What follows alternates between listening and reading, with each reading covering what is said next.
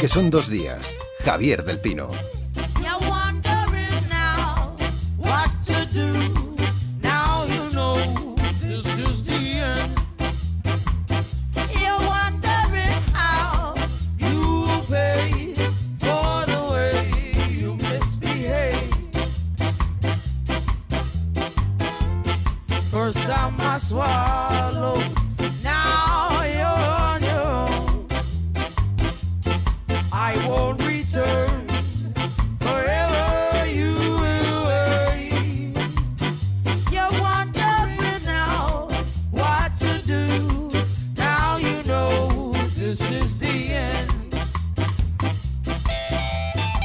Toca eh, analizar la actualidad de esta semana con nuestros editorialistas gráficos, José María Pérez, Peridis, ¿cómo estás? buenos, días.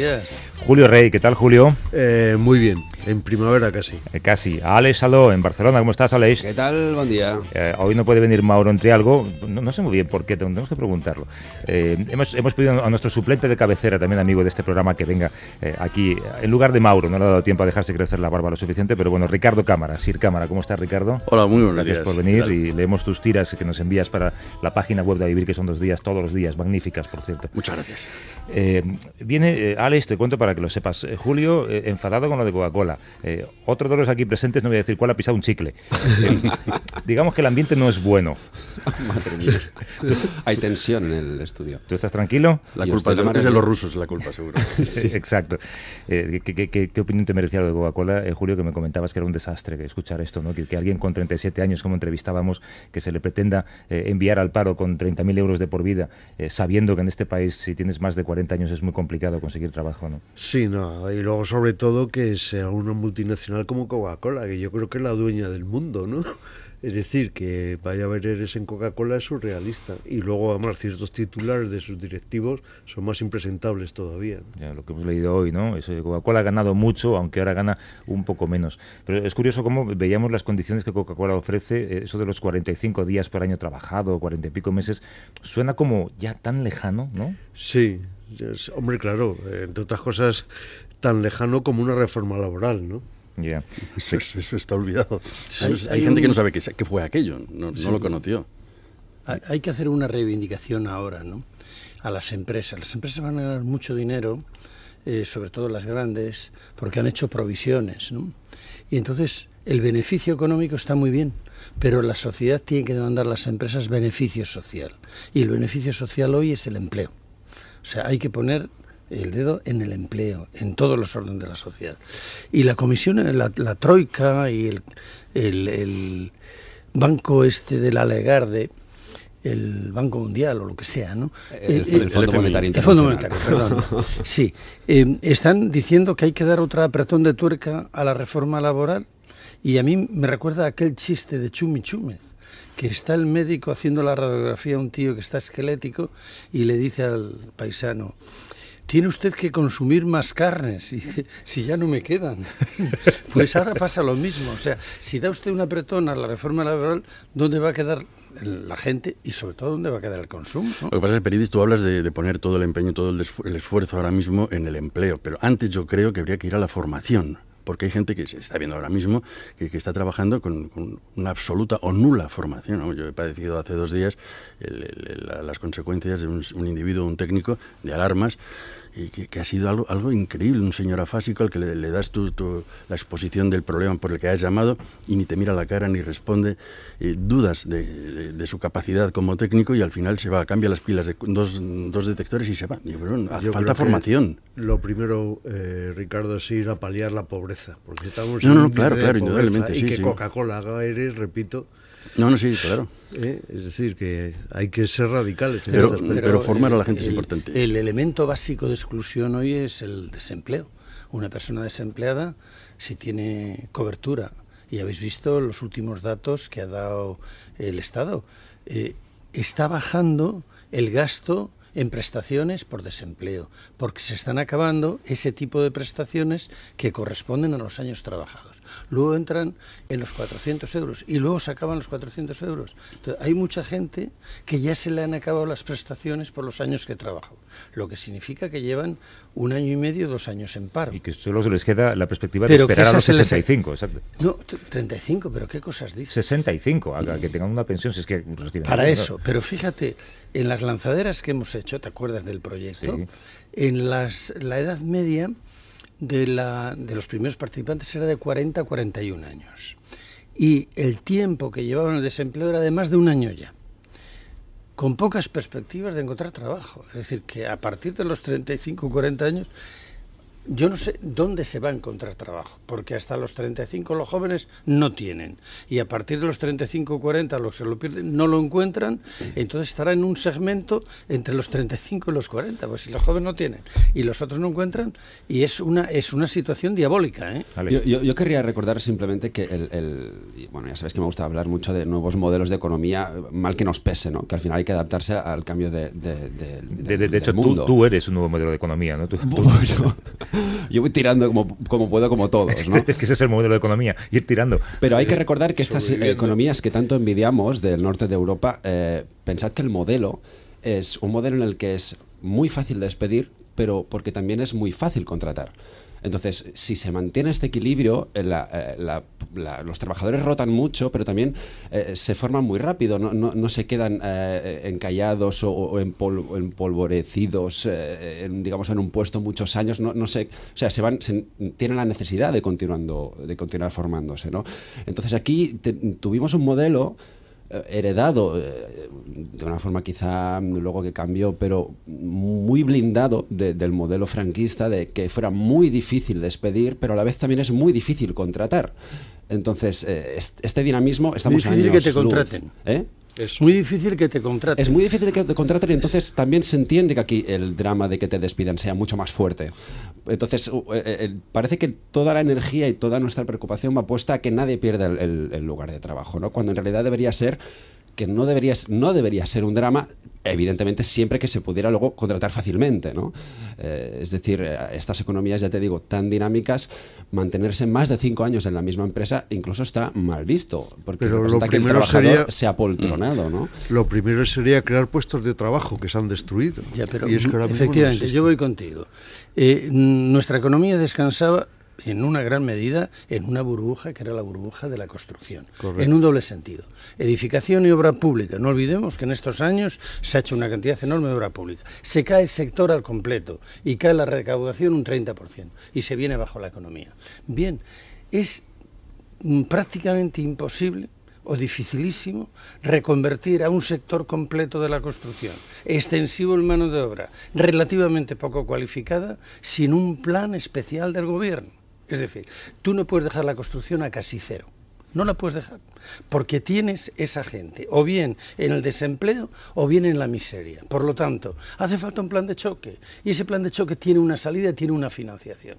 Y a mí me asombra que nadie lo proponga. Y es un plan sobre la eficiencia energética de los edificios españoles. 20 millones de edificios 20 millones de casas son ineficientes y muchos edificios públicos. El coste de la energía sube. Con lo que te ahorras del desempleo, más lo que va a subir la energía, financias el plan y además hay que hacerlo necesariamente. No es el plan de, de los años 29, hago una zanja y la tapo. No, tapo las fugas de la energía, que son una pérdida de dinero enorme y que lo tenemos que importar y que además erosiona la balanza de pagos porque es déficit.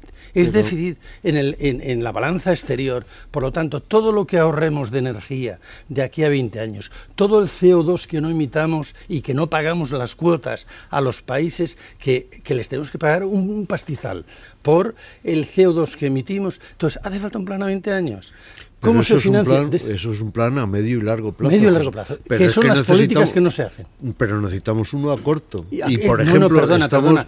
para ese a largo plazo, efectivamente, pero es que es un millón de viviendas al año. y esos son 500.000, 700.000 puestos de trabajo. Interesantísimo, José María. Pero la mayor fuente de creación de puestos de trabajo era la pequeña y mediana empresa que se ha destruido. Por supuesto. Eso yo creo que lo que y en la rehabilitación y en la rehabilitación energética de edificios entra la pequeña y mediana porque en el piso no te, van a ir solo las grandes. Entonces, la reconversión del sector pasa por el apoyo a las comunidades de propietarios, desgrabaciones, medidas. Eh, son cuatro patas, y lo resumo ya. Primera pata, el abrigo del edificio que es por donde pierde. Segunda pata, mejora de las instalaciones. Tercera, elementos de control. Y cuarto, educación física, educación cívica. Sobre estas cuatro patas hay que hacer un nuevo modelo para meter en el único sector que es intensivo en mano de obra, intensivo, es 500.000, 700.000 trabajadores. Y me extraña que no haya nadie en el gobierno ni en la oposición diciendo, por aquí van las cosas, porque es ahí donde está el problema. Por romper una lanza también de cara a, los empresarios, que también los hay muy buenos y los hay que están luchando contra viento y marea, tenemos que pensar que lo tienen muy complicado. Es decir, el crédito eh, está totalmente desaparecido. Tienes empresas que están sin, sin capacidad de, de, poder eh, crecer porque nadie les da crédito. muchos problemas de impagos ¿no? entre proveedores, una inseguridad jurídica empezando por los ayuntamientos, Exacto, eh, mm. empezando por ayuntamientos y administraciones públicas que deben mm, auténticas millonadas. ¿no? Yo creo que por aquí se podría haber empezado, por ejemplo, a facilitar un poco, a dar oxígeno a estas empresas que al final son las que dan trabajo. Esto es una lucha personal de José María. El día que le nombre ministro, las cosas no, no, por favor, no, me quieras mal. Lo, que, lo que, tienes que dejar es un sitio reservado en los edificios para las máquinas de Coca-Cola, porque si no, por supuesto. Oye, déjame que hay otra historia de la que quiero hablar eh, con vosotros. Algo que dijo, algo que mencionó ayer eh, Ana Mato en el Consejo de Ministros. Escucha. Los medios de comunicación tienen que hacer un esfuerzo con nosotros. Se lo vamos a pedir para colaborar conjuntamente para ver si podemos acabar un poco antes las emisiones estelares de las cadenas, es decir, las series, las, las películas importantes para que también las familias puedan acortarse y descansar un poco antes. La verdad es que no lo había pensado, pero me pregunto si Ángeles Barcelona tendrá que empezar ahora 25 a las, a las 8, si, si esto se impone. ¿no? Esta, mujer me quita el sueño. Hace unos días. ¿Cómo ha dicho las horas estelares? los horarios, los programas estelares, los que van después del parte, Alex. Ah. los de prime time. Exacto. De todas formas, conviene matizar que para que descansen antes, no para pecar, ¿eh? No para eh, pecar. Cuidadito, cuidadito, cuidadito. A ver, exacto. ¿dónde vamos a llegar? No, además, como decía Lourdes, ¿no? eso, es, eso es para erradicar la cena, esta costumbre. ¿no? a partir de ahora, que sea solo merienda y con eso la cama, ¿no? Merienda, eh, cena, sí. Hace unos, eh, hace unos días, un par de semanas, el New York Times llevaba un artículo también que titulaba eh, España, la tierra de las cenas a las 10 de la noche. es hora de ajustar el reloj. dejarme saludar a Ignacio Buqueras, que es presidente de la Comisión Nacional para la Racionalización de los Horarios. Ignacio, ¿cómo estás? Buenos días, Javier. Muy bien, perfectamente. Y en sintonía con Ana Mato. Sin lugar a dudas, en este tema completamente de acuerdo. Nosotros llevamos varios años solicitando que el prime time de nuestras cadenas de televisión, públicas y privadas, se adelante. Eh, somos una singularidad en Europa y esto hace, entre otras muchas cosas, que el español medio duerma 53 minutos menos que la media europea. y luego rinde menos, claro.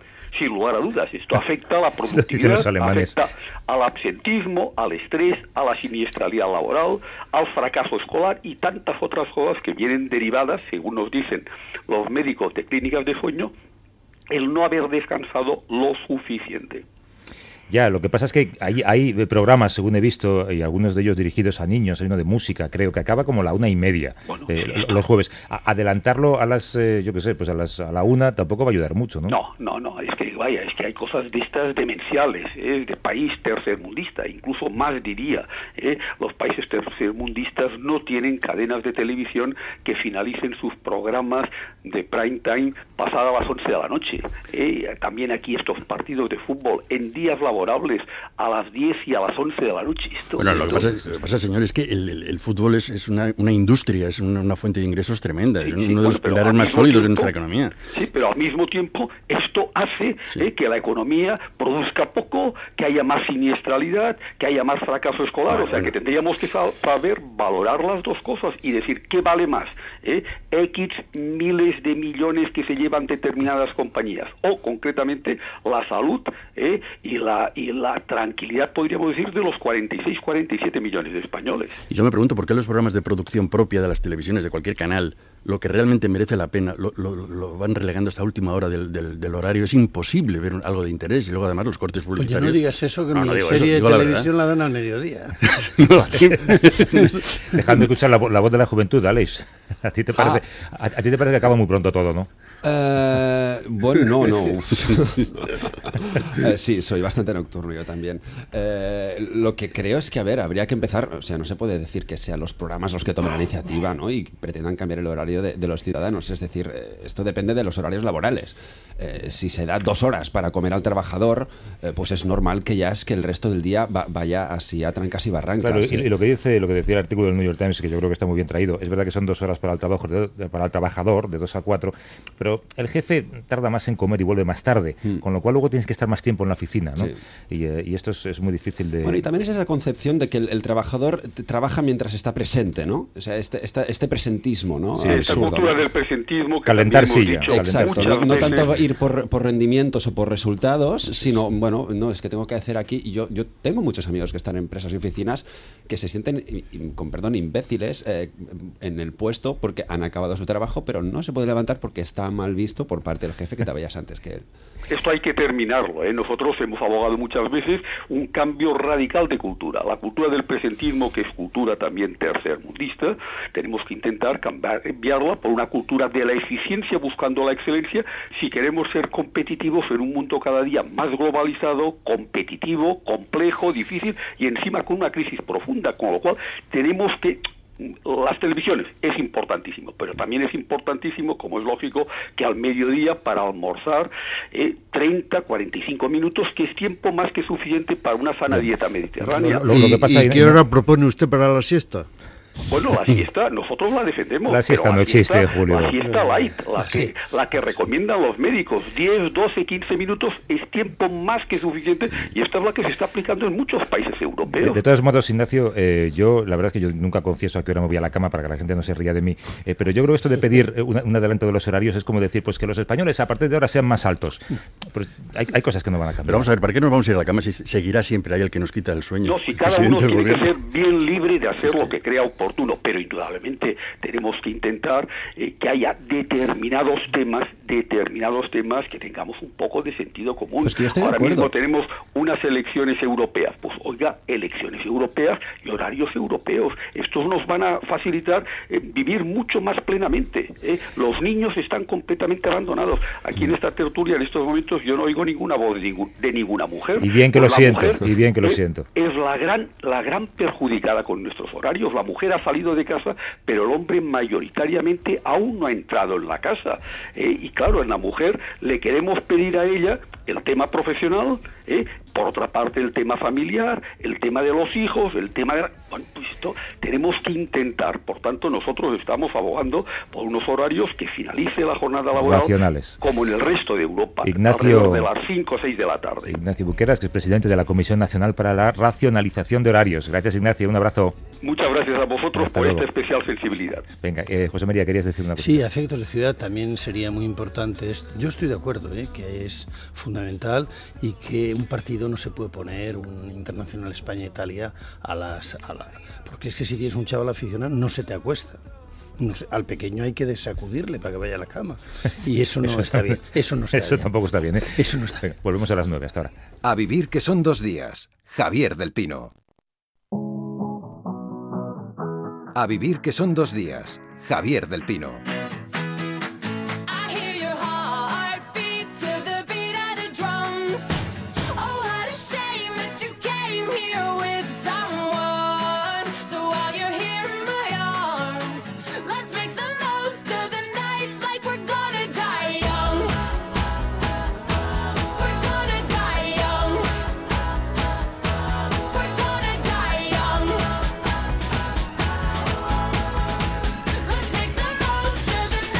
Muere joven, es el título de esta canción de Kisha.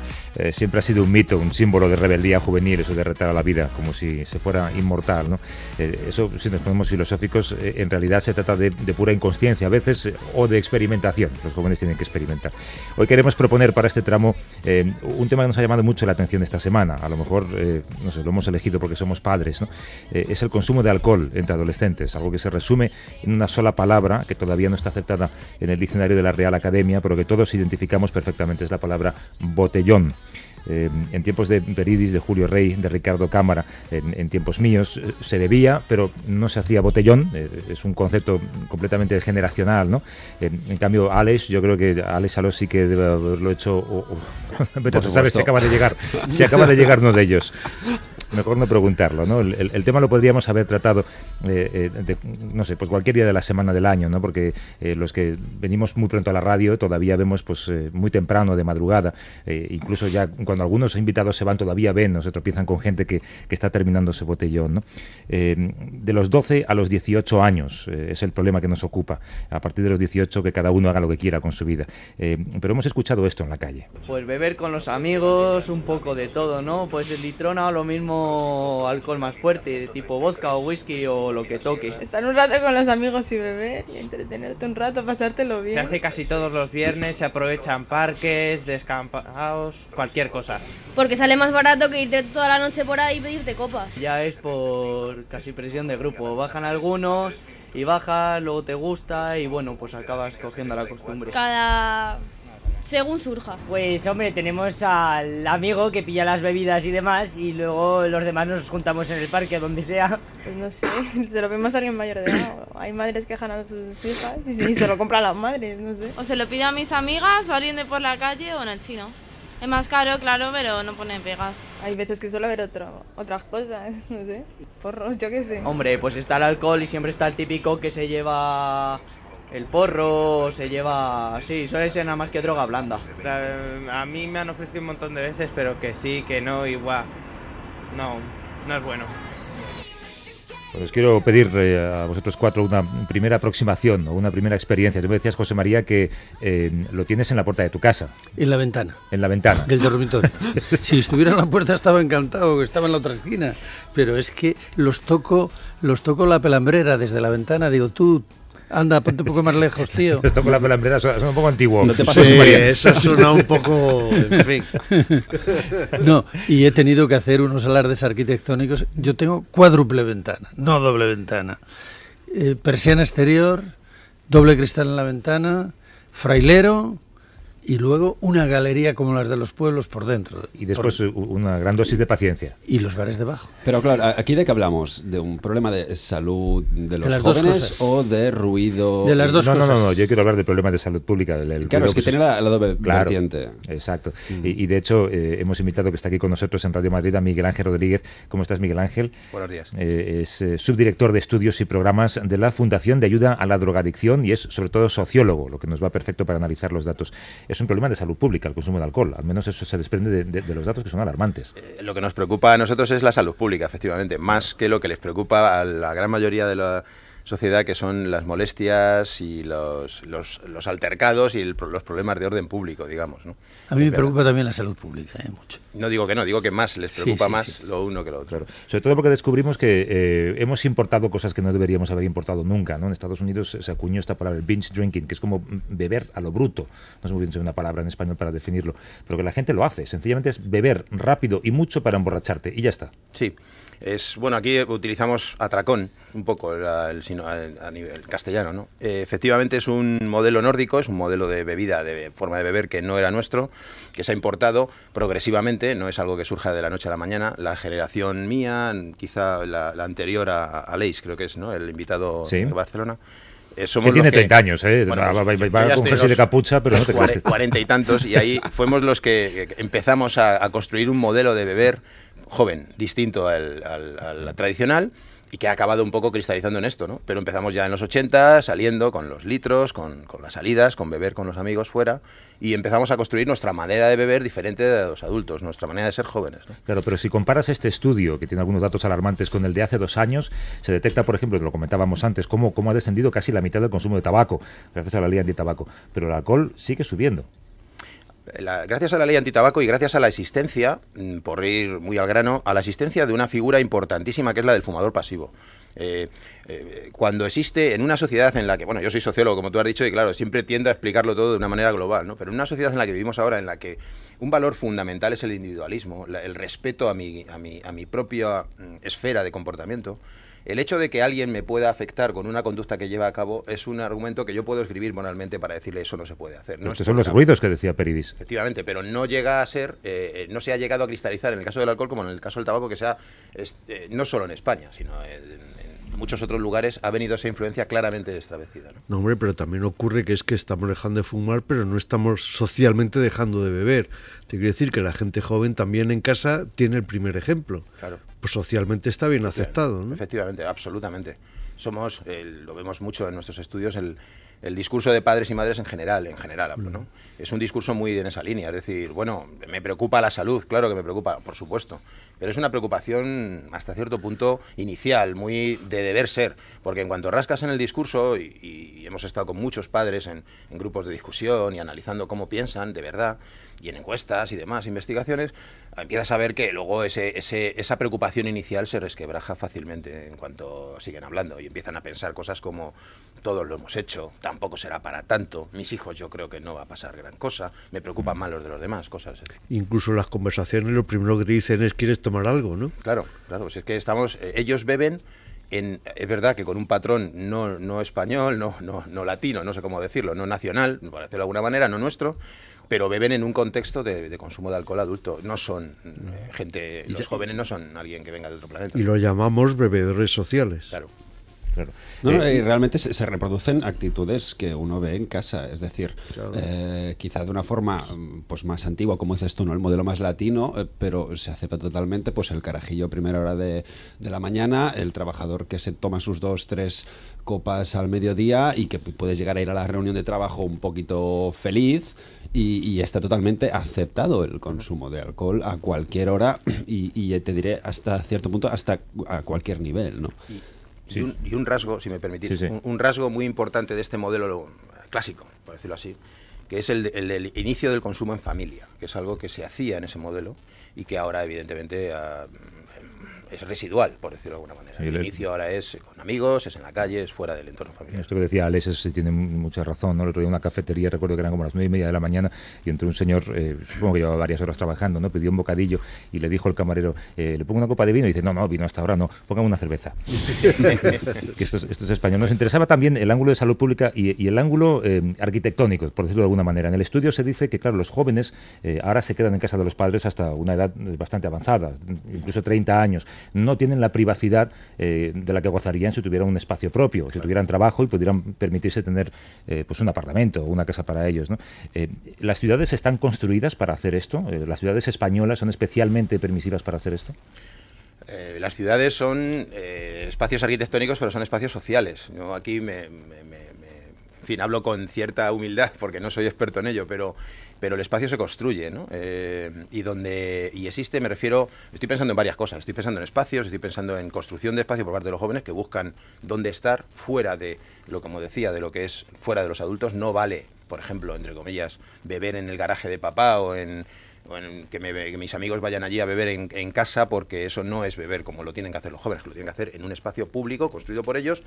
Y luego está la norma, la autoridad, está un poco la presión de, los adultos, eh, eh, la presión institucional de no lo hagas aquí, que molestas, hazlo fuera, presionando y demás. Mm. Pero el espacio al final no es tanto físico como social, ¿eh? para mí. La definición de ciudad, una ciudad es gente en la calle, esa es la definición de ciudad. Y donde la gente se puede reunir más fácilmente es en una plaza, en un medio descampado. Eh, yo quería hacerte una pregunta, señor sociólogo, y es, ¿en qué medida esta generación que habla poco... Tenga cuidado con la pelambrera. que habla poco... Yo, yo, yo veo a muchos chavales con los dos dedos de la mano y un aparato que lo llaman móvil y se comunican por ahí, se comunican por el ordenador. Entonces, hay una cierta mm, ruptura de la comunicación vis a vis entre la gente, de forma que no, no puede ser el botellón con eh, la liberación que supone de inhibiciones el alcohol, lo que compensa la soledad y esta especie de ensimismamiento Es decir, no está ayudando a una comunicación mm, personal que se necesita y compensa la falta de comunicación Te, interpersonal. te puedo asegurar, José María, que yo cuando tenía 17 años los móviles empezaban a, esta- a aparecer y nos emborrachábamos igual. O sea, Bueno, no. eh, es- el, es- el informe dice que no, que las ahora es redes, mucho sociales, más. las redes sociales no vienen a sustituir nada, sino vienen a, a sumarse al resto de, de- de interacciones entre los jóvenes. Y lo, lo que hacen es multiplicarla. no Facilitan la sustituirla. agrupación, además, ¿no? Al fin y al cabo. Sí, yo creo que es algo complementario. Es decir, eh, no, no es fácil hoy en día para este tipo de generación que puedas tener en la cabeza, José María, pensar en, en, en- una dualidad personal, eh, yo con las personas en físico y yo con las personas en... eh, es una relación integral. Sí que es verdad que existe lo que se denomina un yo online y un yo offline. Y es muy interesante esa sugerencia que tú aportas, porque puede ser perfectamente que, bueno, pues ahora eh, la relación social, pero digo ahora, porque efectivamente esto de las nuevas tecnologías y esto de ver ensimismados a los eh, jóvenes con los móviles es de hace pocos años, ¿no? Pero puede ser algo interesante a ver. Yo me estaba preguntando si no sería mm, útil, en llegados al punto en el que hay que aceptar que, que los jóvenes beben, bueno, pues vamos a, a educarles, a enseñarles a beber. ¿eh? Claro, Creo que sí. Vamos a ver si han heredado el modelo para beber de los países escandinavos, que es una barbaridad, que es un sinsentido, y además que tiene tan poco encaje en nuestra cultura llamada mediterránea. Yo creo que se les, se les puede, se les debe enseñar a que sigan bebiendo, bueno, de acuerdo, pero hay, hay unos criterios muy distintos y por supuesto ya aprovechamos el viaje, inculcarles algún- algunos mínimos parámetros, eh, referencias de respeto, creo. Sí, sí, esa es la clave. En la pre- desde la prevención, que es un poco mi trabajo, más que también el análisis y el estar informado de los datos, yo llevo la, la subdirección de programas de prevención de la FAD. Y como tantos otros profesionales que trabajamos en esto, estamos convencidos y, me gustaría hoy, si tengo ocasión, dar dos, dos claves. Alguna la habéis mencionado antes, venía antes de entrar en el estudio escuchándoos, y habéis hablado de la educación cívica. Nos parece fundamental, porque tiene detrás unos valores como son eh, la preocupación por los demás, como son el, el preocuparte por lo, por lo que ocurre fuera de ti. El, el consumir alcohol y otras drogas tiene más que ver con contigo mismo, con algo egocéntrico, con algo de disfrutar. Y tiene una parte también de relación, de, de disfrute. Cuanto más prevalece mm, en la segunda parte, la, la de la relación, la de cuanto más a segundo plano pasa el alcohol, menos riesgos están tomándose, aunque se beba.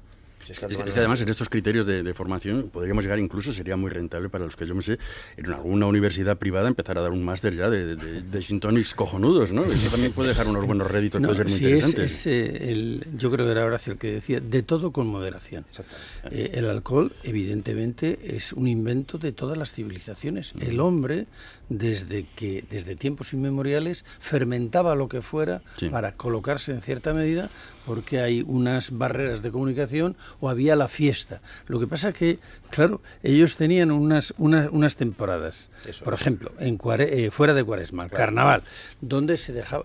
Pero luego había unos ciertos límites. Bien es cierto que el cultivo del vino viene de los monasterios, eh, fundamentalmente, y eh, tenía, lo tenía arreglado San Benito. Qué atraste incluso bebían, María. incluso bebían Pero los vamos a novicios. ver, lo que Pero parece- decía que como mucho, al menos una émina. Es decir, había una regulación. Por eso- También el agua era muy mala. Por- y la- el vino aportaba calorías. Por eso ya tal- estamos en otro tal- momento. por, eso, es, por eso es difícil, muy, muy difícil trabajar en esta clave, ¿no? Y es, un, es aportaba el, desinhibidor, el desinhibidor, más, Diseñador más social, el- asequible, el, el claro. que fluye, el que hace que fluidifique las relaciones. Pues eh, ese, esos valores y junto con algo que también habéis comentado que es un poco el espíritu crítico, es decir, no es que no bebas, es que critiques por qué bebes, si todos los fines de semana, y esa es un poco la línea en la que, hay que, en la que trabajamos, ¿no? A cuestionarles, que sean los propios, para prevenir hay que establecer una especie de diálogo, no, no es Claro, admonizar pero sobre problemas. En definitiva, lo que estamos pensar. hablando, el, el botellón no es un reflejo del momento social que estamos viviendo, me explico. Acabas de mencionar una palabra que yo creo que es vital, que es crítico. Pero la crítica es imprescindible con todo. todo. Y, por ejemplo, este gobierno lo primero que quiere eliminar. Pues eh, nosotros mm, eh, lo que sostenemos es que es algo fundamental y es algo que además se hace y se hace mucho en muchos, eh, muchos centros escolares y en muchos lugares donde se educa, que no solamente es en la escuela, ¿no? Y es algo Pero, fundamental. eh, y luego también escuchándoos, parece que es que eh, los que beben son los Alex ahora mismo. y nosotros hemos oído también eh, un, un mandilao. y, y seguimos bebiendo. Eh, te quiere decir que, que Tú que- tú que puede, la diferencia puede ser que nosotros bebíamos con el estómago lleno, me explico. Comíamos las, marza- las magdalenas de Proust y eso nos ayudaba un poquito.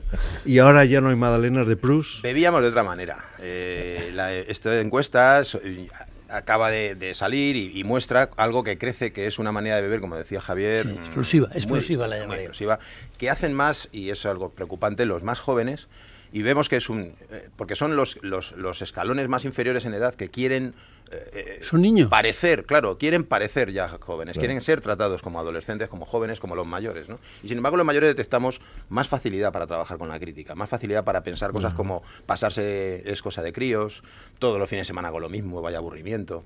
Eh, porque hay una ecuación clave en este tema que es que lo hacen también porque les genera un, un beneficio. ¿no? Ellos y ellas piensan que hacerlo tiene unos costes, tiene unos riesgos, probablemente están mal juzgados, pero también tiene unos beneficios. ¿Qué son cuáles? los costes que tiene, pues, pues, los, beneficios. Los beneficios, integrarse, ser uno más. El fundamental de todos es estar ahí, que me tengan en cuenta, ser como los demás, no ser friki, no ser raro. Pero con, estos niveles de paro juvenil, eh, ¿es un refugio ahora mismo el alcohol? En general, en, hablando de, paro juvenil y de crisis en general, el alcohol, eh, es nuestra hipótesis, eh, el alcohol y todas esas sustancias que ayudan a paliar efectos lógicos y razonables en una situación como esta tienen una mejor, sobre todo si son baratos, tienen una mejor salida que sustancias que van un poco en contra de esa corriente, sustancias que lo que hicieran fuera excitarte, prepararte más para hacer más cosas. Déjame responder a una pregunta eh, que también es una frase muy antigua, ¿no? Eso de una cosa lleva a lo otro, ¿no? Si escuchas a los Beatles vas a ser un delincuente. Eh, eh, la, legislación no acaba de funcionar con el botellón y, queremos saber si, si eso, si una cosa lleva a la otra, si el alcohol puede llevar con más facilidad a la droga. hablamos con un profesional que trabaja cada día en, su consulta con problemas relacionados con la drogadicción, es el doctor Fernando Caudevillas. Fernando, ¿cómo estás? Buenos días. Hola, buenos días. ¿Tú puedes responder a esa pregunta? ¿Hay que tener cuidado con esto? pues no, no la verdad me resulta una pregunta incomprensible porque entiendo el planteamiento, ¿eh? pero la pregunta no tiene mucho sentido porque el alcohol no puede llevar a las drogas porque el alcohol es una droga como otra cualquiera. Y de hecho el, el alcohol es una droga que causa mucha más mortalidad y mucha más enfermedad que muchas otras drogas ilegales. Esta diferencia entre alcohol y drogas creo que es una diferencia que es, que es que hay que señalar que es importante, pero que no existe en la realidad, que lo, que, lo hacemos muchas veces eh, los adultos o en medios de comunicación y estamos creando una, una, diferencia entre algo que no es real. El alcohol es una droga como otra cualquiera, con su parte positiva y su parte negativa. ¿Qué se puede hacer, Fernando? Eh, ¿Qué se puede hacer? Eh, ¿Para qué? La pregunta es ¿para qué? Para los jóvenes, para que se consuma menos alcohol, para que el botellón no sea una costumbre tan extendida. claro, primero tendríamos que, que también, yo estaba escuchando en la, en la tertulia, creo que hay una parte de, realidad, desde luego, en lo que se, en lo que, en lo que se está hablando, en lo que se está comentando, pero también daría la sensación como de que lo que lo único que hacen los jóvenes es salir y, estar en el botellón. Yo creo que es una parte de la realidad, pero la realidad es mucho más amplia. Es decir, eh, cuando, cuando, cuando se, se, muestran en los medios de comunicación ese tipo de noticias en relación con el, con el botellón en este caso, se hace hincapié solo en lo negativo. La encuesta tiene datos mucho más positivos, como que el consumo de cannabis se ha reducido un 36% desde el 2005, como que el consumo de cocaína se ha reducido un 60% en una década, como que el consumo de tabaco ha bajado a la mitad en este periodo de tiempo, y nos centramos siempre mm. en la alarma, en lo terrible, en lo negativo. Eh, estoy de acuerdo que hay patrones de consumo de alcohol que son desadaptados, esto es una realidad, que algunos jóvenes lo hacen, pero no veamos solamente el vaso medio vacío, veamos los aspectos negativos, sino que veamos el panorama de una forma un poco más amplia también. Estoy de acuerdo que efectivamente el alcohol es una droga legal. ¿Habría que ilegalizarlo? Eh, no, eso todo lo contrario, hay que legalizar el resto de las drogas. Eh, la forma de controlar las, las sustancias, de, tener, de tenerlas controladas, tenerlas reguladas. Es mucho más sencillo el poder regular el acceso al, al alcohol y al tabaco a los menores si tenemos una regulación para el resto de la sustancia exactamente lo mismo. Eh, yo creo que ilegalizar el alcohol y el tabaco sería una barbaridad. Bueno, pues eh, le agradezco el testimonio. Es alguien que trabaja todos los días con problemas relacionados con la drogadicción. Es el doctor Fernando Caudevillas. Gracias, doctor. Un abrazo. Un saludo. Hasta luego. Eh, Miguel Ángel, los sociólogos sois un poco como los economistas, ¿no? Capaces de explicar aquello que no supieron anticipar.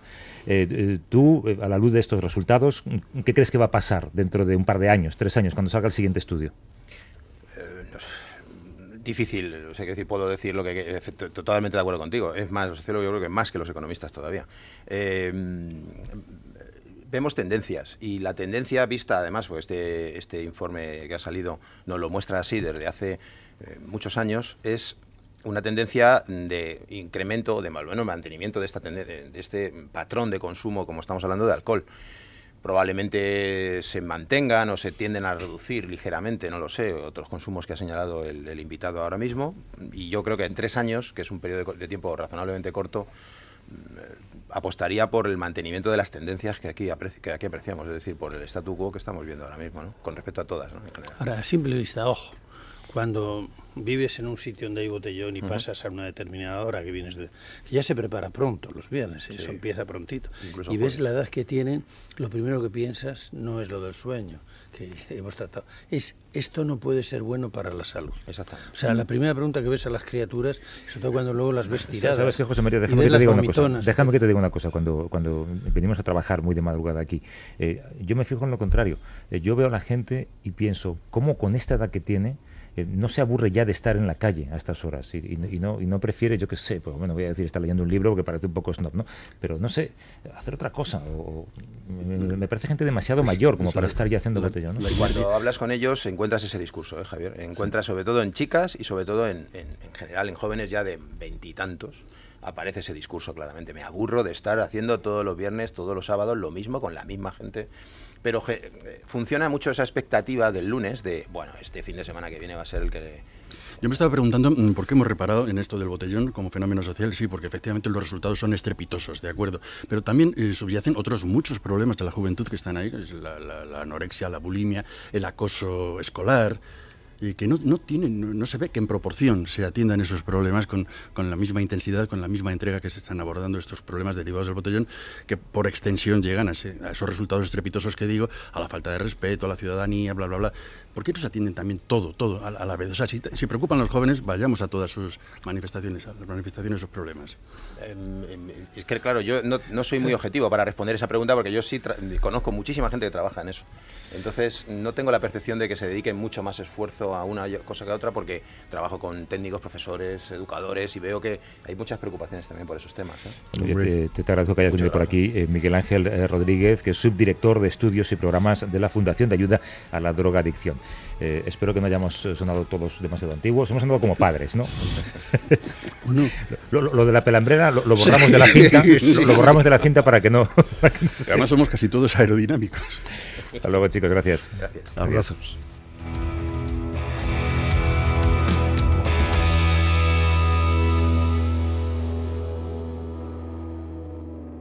A vivir que son dos días. Javier del Pino.